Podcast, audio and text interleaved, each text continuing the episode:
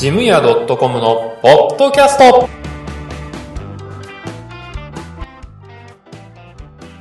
はい、えー、2018年4月29日第15回目のポッドキャストです。えー、この番組は、えー、総務経理の仕事をしている私、ジムヤが、えー、ジムヤ .com のサイトで紹介した1週間分の記事と、えー、最近気になることについて、えー、ゆるくお話しする番組です。えーとですね、えー、今週ジムヤ .com のサイトでは3つの記事を紹介しています。えー、1つ目が、えー、メールで送信できない容量の大きいデータは、え、ファイルメールが、え、便利というのが1つ。で、え、2つ目、えー、アビ共感、え、4月の Google AdSense 収入減少ということで2つ目。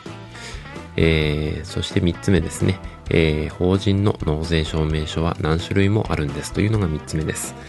えー、ジムの話が退屈な人は最後の話はちょっと、えー、嫌だなという感じですね。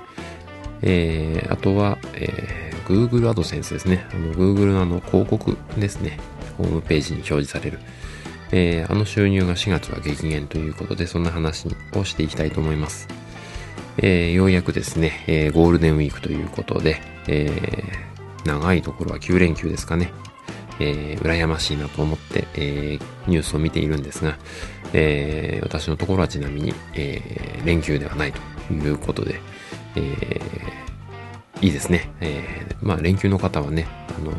遠出とか、えー、されたりするんでしょうかね。あの、怪我とかね、ないように、事故とかね、ないように、えー、まあ、楽しい一週間を過ごしていただけたらなと、えー、思います。えー、というわけで、えー、本編、えー、スタートです。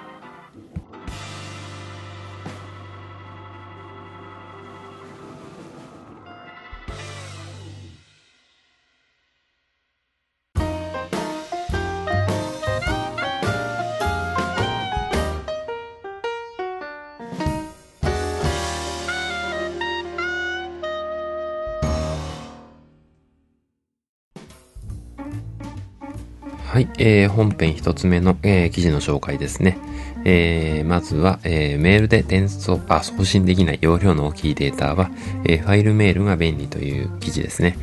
えー、っと、メールを送信するときに添付ファイル、重いものですね。えー、添付するときって皆さんどうしてますかね。えー、私の場合は、あの、こういうファイルメールとか、宅ファイル便とか、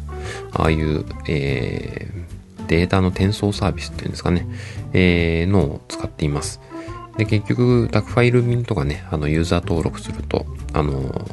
まあ、ダイレクトメールみたいなのが届くんですね、たくさん。えー、まあ、それがちょっと煩わしいということで、えー、まあ、毛嫌いする人は多いと思います。えー、そうかといってね、重いメールを、えー、何回かに分けて送るっていうのも、えー、面倒だし、相手もちょっと面倒ですよね。開くのも。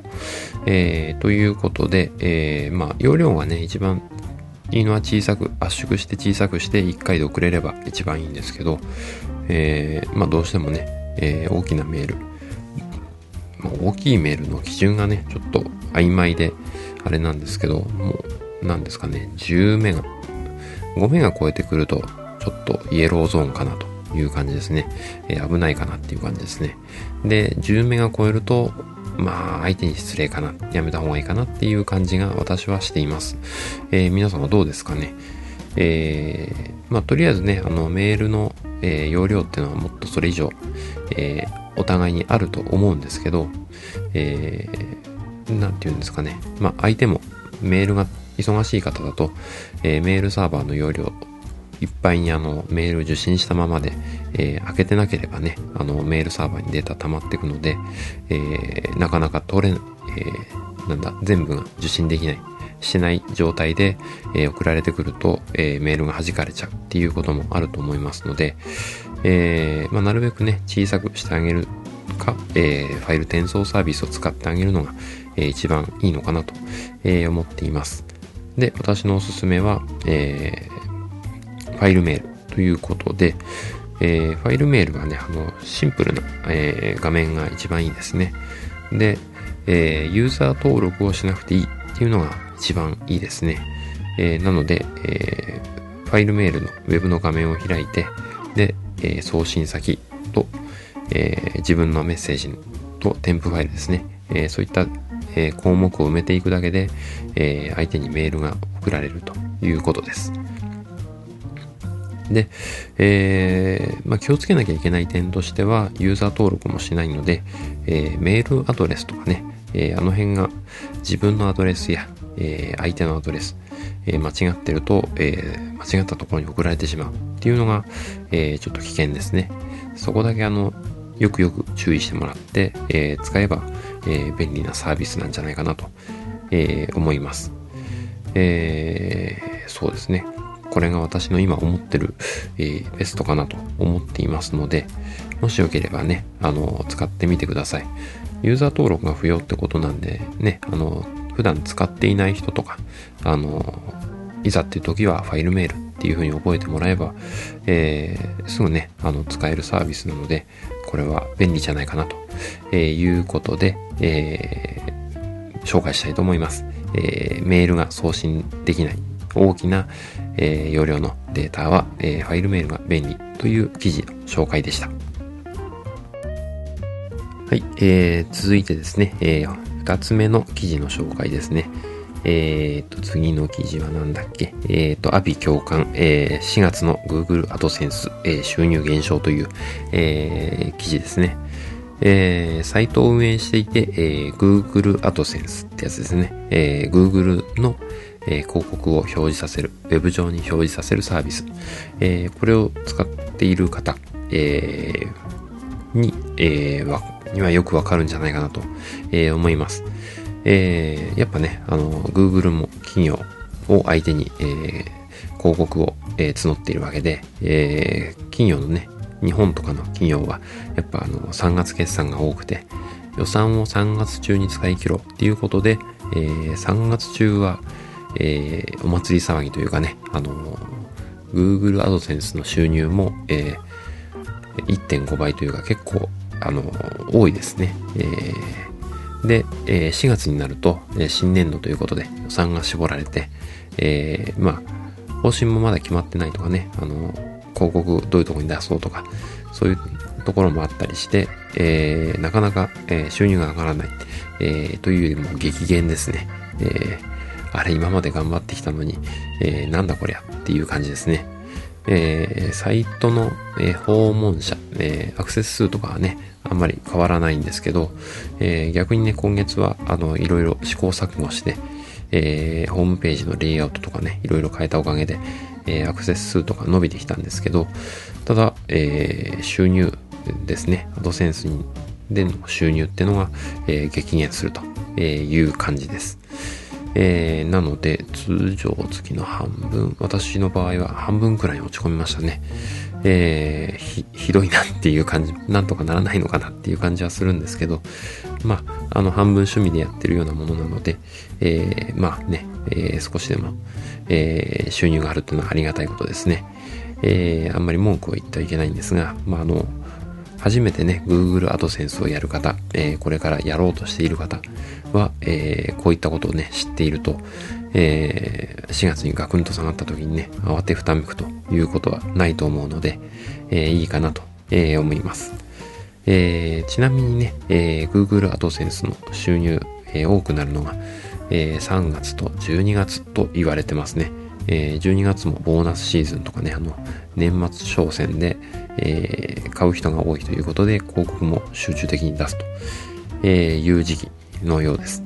えー、まあ1月になってね、えー、ガクンと下がって、あれあれっていう感じにもなりますけどね。えー、そんなことで、え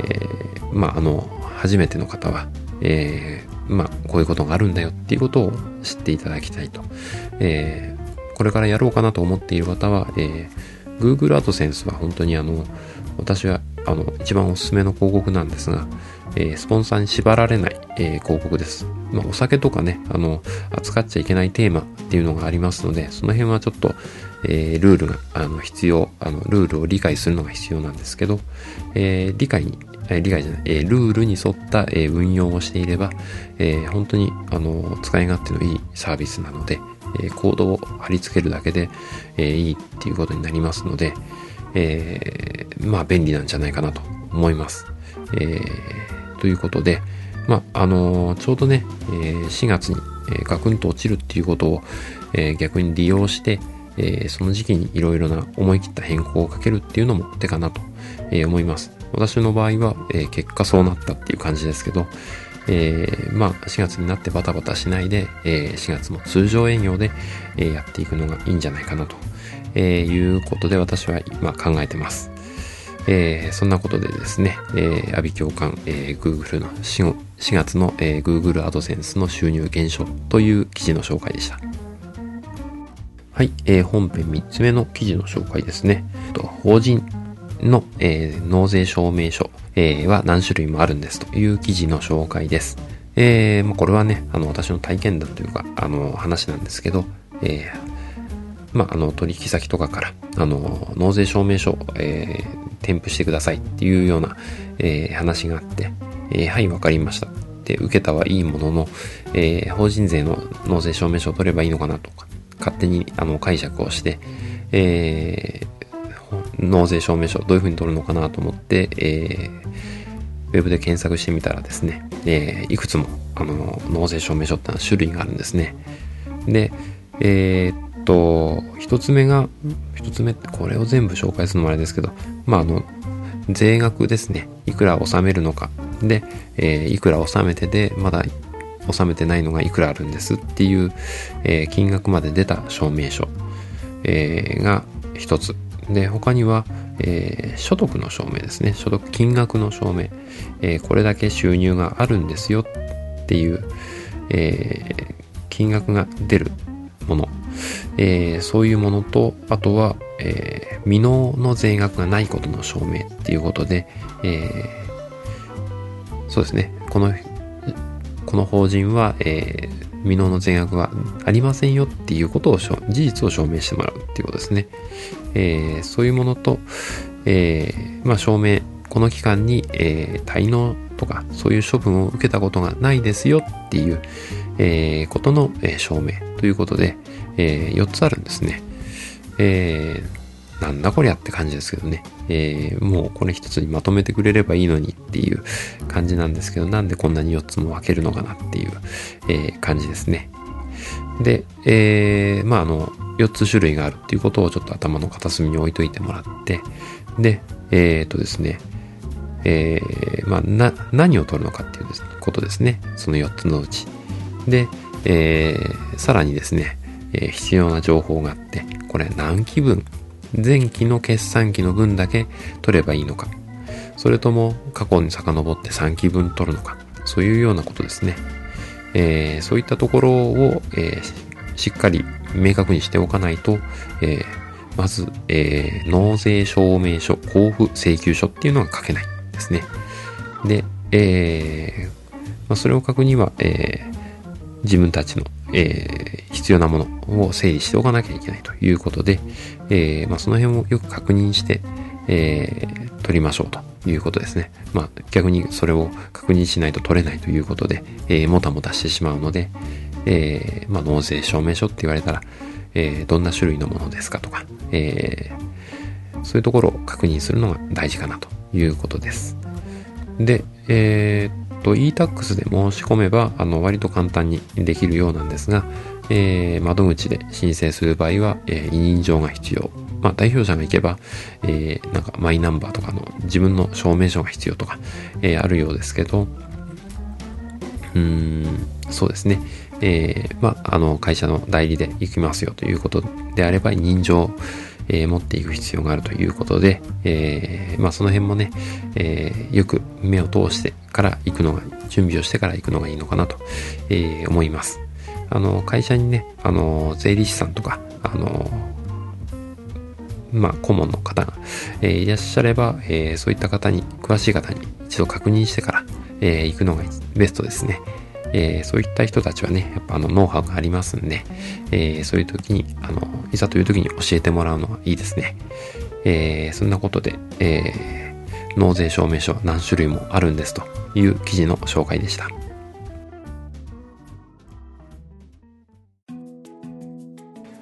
はい、えー、本編に続いて、えー、おすすめのコーナーということで、えー、今週はですね、えー、デュラレックスのピカルディ、えー、名前を聞いたらわかるという人は結構、あの、2の方ですかね。あのー、私もネットでずっと探してようやく見つけたっていうものなんですが、えー、っとですね、えー、グラスです。え、耐熱グラスで、え、丈夫なんですね。で、え、あと、え、スタッキングができるというのが特徴ですね。え、カフェとか喫茶店ですね。ああいう飲食店でよく見る形の定番のものです。えー、本当にやっぱね、業務用という感じ、えー、で、とても、あの、デザインもいいし、で、あとは本当に使い勝手がいいですね。あのー、なんていうのかな、おしゃれなものになると、ボダムの、えー、グラスっていうんですかね。あのー、入れたものが、えー、浮いて見える、宙に浮いて見えるような、ああいうおしゃれなグラスとか、え、取っ手がついたグラスとかあるんですが、え、ああいうのはですね、ちょっと、え、重ねて使う、あの、スタッキングができないんですね。えー、そうするとちょっと収納するときに不便だったり、えー、するものですから、やっぱ実用的なもの、あの、積み重ねができるもの、ね、洗った後もね、あの、重ねて置いとくと、えー、場所も取りませんしね、えー、そんなことでスタッキングができるものは本当に重宝するなということで、えー、我が家では、えー、デュラレックスのこのピカルディ、えー、容量はですね、310ml ですね、えー、を使っています。ちょっと大きめですね。多分通常のレギュラーサイズっていうと、えー、だいたい 250ml が、えー、普通じゃないかなと思いますけど、えー、まあ小さくなればなるほど上品な感じがするし、えー、大きくなるとちょっと欲張りな、えー、贅沢な感じになりますね。えー、まあ我が家ではちょうど 310ml。氷とか入れるとね、えー、中の、えー、麦茶とか、あの、入れるものが、えー、水とかね、そういうのの量が減っちゃうもんですから、まあ、ちょうど、えー、子供たちも飲みやすいサイズ。ちょっと重いかもしれないですけどね、えー、容量が大きくなると。えー、まあそんなことで、えー、いいかなと思っています。えー、飲みやすいし、飲みやすいというか、あのちょうどいい量で、えー、まあ、ちょうど持ちやすい、丈夫ということですね。えー、我が家では結婚してからですね、十数年使ってますが、えー、まだ一個も割れてないということですね。えー、6個セットで買ったんですけど、本当にいいです。今 Amazon でもね、値段見てみると結構安く出てますね。通常の価格よりもう半値ぐらいですかね。えー、安く出てますので、えー、興味のある方はね、ぜひチェックしてみてください。えー、来客用とかね、あのー、にもいいんじゃないかな。ちょっとおしゃれですからね。えー、オフランスの、えー、カップですね。あのー、ものなので、えー、ちょっとおしゃれかなという感じもします。えー、ぜひですね、えー、使ってみて、えー、良さを実感してもらえればなと、えいうことで紹介させてもらいました。